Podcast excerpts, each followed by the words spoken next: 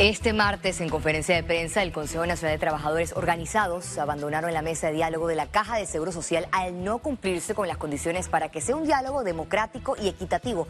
Además, Panamá recibirá la madrugada de este miércoles sexto lote de 63.180 dosis de vacunas de Pfizer contra el COVID-19, pero mejor vamos de inmediato con las informaciones. Conato explicó este martes las razones por las que sus delegados se levantaron de la mesa del diálogo por la Caja de Seguro Social del sistema solidario de pensiones. la Caja de Seguro Social. El Consejo Nacional de Trabajadores Organizados advirtió que existen intenciones para privatizar la Caja de Seguro Social. En el pronunciamiento exigió que el diálogo se paralice hasta que se hagan las correcciones. Hacia la vuelta de lo que es el sistema solidario es nuestra principal propuesta que hacemos en la mesa del diálogo para lograr mejorar las condiciones de los miles de asegurados y beneficiarios que están dentro de la Caja del Seguro Social.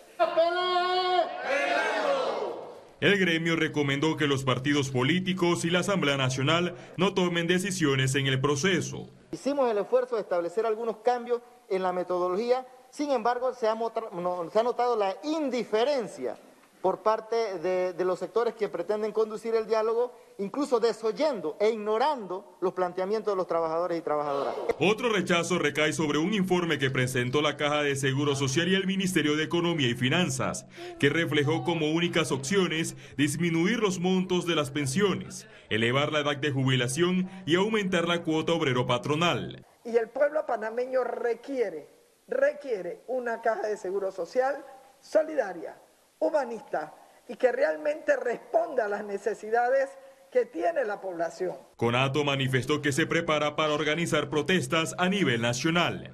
Félix Antonio Chávez, Econius. Debe ser porque vamos a nombrar otro. El ministro de Salud defendió la estrategia del Gobierno Nacional de aplicar una dosis única a aquellas personas que se recuperaron de padecer de COVID-19. Queremos recordar que la recomendación aplicada, de aplicar una sola dosis a aquellos que estuvieron expuestos al virus COVID-19 a través de una infección natural, o sea, que sufrieron un contagio de COVID-19, nace luego de evaluar las recomendaciones técnicas de la Mesa Asesora de Vacunas y el grupo de expertos que la conforma, tomando en cuenta que la evidencia científica basada en diferentes estudios, señala que las personas que han padecido COVID-19 y se han recuperado han desarrollado inmunidad robusta. Panamá registró el menor número de defunciones diarias en lo que va del 2021 en una positividad de nuevos casos, además por debajo del 5%. Veamos en detalle las cifras del MINSA.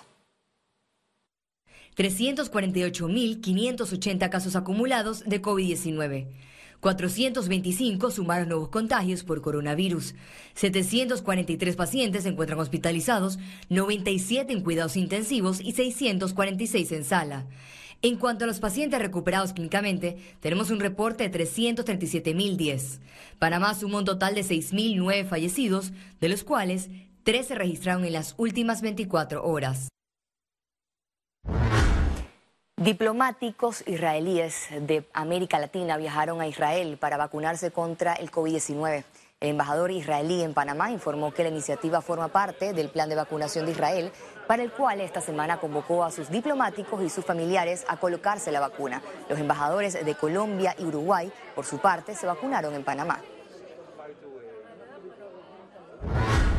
Entregan guías para orientar a padres de familia y docentes para las materias de español y matemáticas. Estos cuadernos y documentos de orientación para la enseñanza fueron elaborados con educadores especializados con el acompañamiento técnico de la Organización de Estados Iberoamericanos y el Ministerio de Educación. Estas guías beneficiarán a más de 240 mil estudiantes de primero a sexto grado de centros escolares oficiales. La Comisión de Gobierno publicó la lista con los 14 aspirantes a la Defensoría del Pueblo.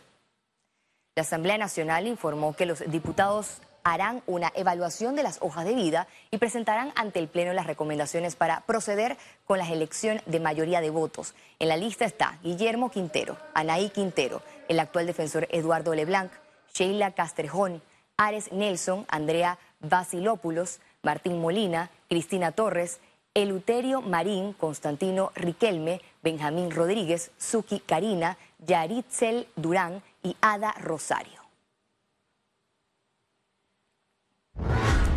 Las noticias falsas son un peligro para la democracia que podría acarrear consecuencias judiciales. Verificar la fuente, la fecha, el lugar y los nombres son las recomendaciones para evitar caer en el mundo de las noticias falsas que cada día va en aumento. Una cosa es cuando se tiene una, fuente real, una, fuente veraz, y otra cosa es cuando se tiene una fuente anónima o una fuente interesada o una fuente sobre la cual no tenemos ninguna forma de, de verificación. Usted lo que hace es que le llega cualquier información y usted la reenvía y la repite, va a causar probablemente un caos. Lo vimos el viernes de la semana pasada, el viernes de la semana antepasada, en pleno proceso de vacunación, algunas personas sin mayor oficio, difundieron que se estaba vacunando a todas las personas en los centros de vacunación, primero en San Miguelito y después en el circuito 88 en la Belisario Porras y la Escuela Isabel Herrera Valdía. Cuando la información real era que solo se estaba vacunando a las personas mayores de 60 años. Las personas que originan noticias falsas o delitos contra el honor podrían enfrentar un proceso penal. La pena más alta que hay en materia de, delitos contra el honor es cuando se, se, atente contra la reputación o la honra de una persona, atribuyéndole la falsa comisión de una conducta delictiva a través de medios de comunicación o medios cibernéticos. Y esa pena es de 18 meses de prisión. Como una pandemia, así también son calificados los contenidos falsos. Félix Antonio Chávez, Econius. Economía. Los corredores y promotores de bienes y raíces recomiendan aprovechar los proyectos y precios del momento para invertir en una vivienda. Actualmente el país cuenta con una oferta de proyectos inmobiliarios en todo rango de precio. Expertos de bienes raíces aseguran que es el mejor momento para invertir en casa o apartamento el mercado es muy atractivo para los compradores, realmente, ¿no? A medida que se vaya absorbiendo ese inventario disponible, este, obviamente el tema de oferta-demanda eh, se puede ir equilibrando y los precios pues, pueden ir incrementando. Tenemos diferentes tipos de inventario, tenemos inventarios listos para colocar, tenemos inventarios de de, reventa. Hoy tenemos inventarios también en construcción e inventarios en preventa. Antes de escoger su nuevo hogar, recomiendan analizar factores. Primero, eh, una buena tarea financiera de parte de todos los clientes, ¿no? O sea, cuánto realmente es su capacidad para eh, de endeudamiento. Este, yo creo que en partir por ahí y luego entonces estudiar las diferentes opciones. En un solo lugar, en una sola plataforma vas a poder encontrar y poder navegar y poder inclusive asesorarte financieramente, hipotecariamente para poder optar por tu hogar. Del 15 al 21 de marzo se mantiene la Expo Virtual ACOVIR 2021, una opción para comprar. Los bancos eh, tienen ahorita mismo diferentes modalidades, están revisando uno a uno distintos casos, pero eh, en general siempre se pide lo que es eh, la carta de trabajo, la ficha, eh, cédula y adicional, si eres independiente, las dos últimas declaraciones o en algunos casos movimientos bancarios para revisar eh, precisamente el tipo de negocio en el que está el cliente. Los interesados deben registrarse en expacovir.com para ingresar a la plataforma y ver los productos inmobiliarios disponibles. Ciara Morris, Econews. El Ministerio de Trabajo aseguró que hay reactivación continua de los contratos que fueron suspendidos por la pandemia. Y a la fecha tenemos 147 mil contratos de trabajo reactivados, lo que representa el 47% de los contratos que habían sido suspendidos. Vamos progresando en la reactivación de contratos, se está cumpliendo la hoja de ruta trazada a través de la ley recientemente aprobada que preserva los puestos de trabajo y que da ese retorno gradual a todos los trabajadores con contratos suspendidos a sus puestos de trabajo. El Ministerio de Desarrollo Agropecuario informó que cancelará este mes las cuentas pendientes con los proveedores de Panamá Solidario. Acuérdense que la mayoría de las compras del programa Panamá Solidario se hicieron para los meses de diciembre. También hubo el programa Solidaria que cierra en diciembre y generalmente esas cuentas quedaron pendientes para este año. Así que se están cancelando esas cuentas de finales, sobre todo de diciembre, y estamos terminando de pagar. Y eh, ya estamos cancelando cuentas, eh, el caso de arroz, cuentas de este año, y nos estamos poniendo al día. Yo pienso que los, las acciones del mes de diciembre, que son las que más atrasadas están, nosotros antes que termine el mes de marzo, Dorca, están siendo cancelados todos esos pagos. Un grupo de 100 MIPIMES panameñas se mantienen en capacitación con el Ministerio de Comercio e Industrias para convertirse en agroindustrias competitivas.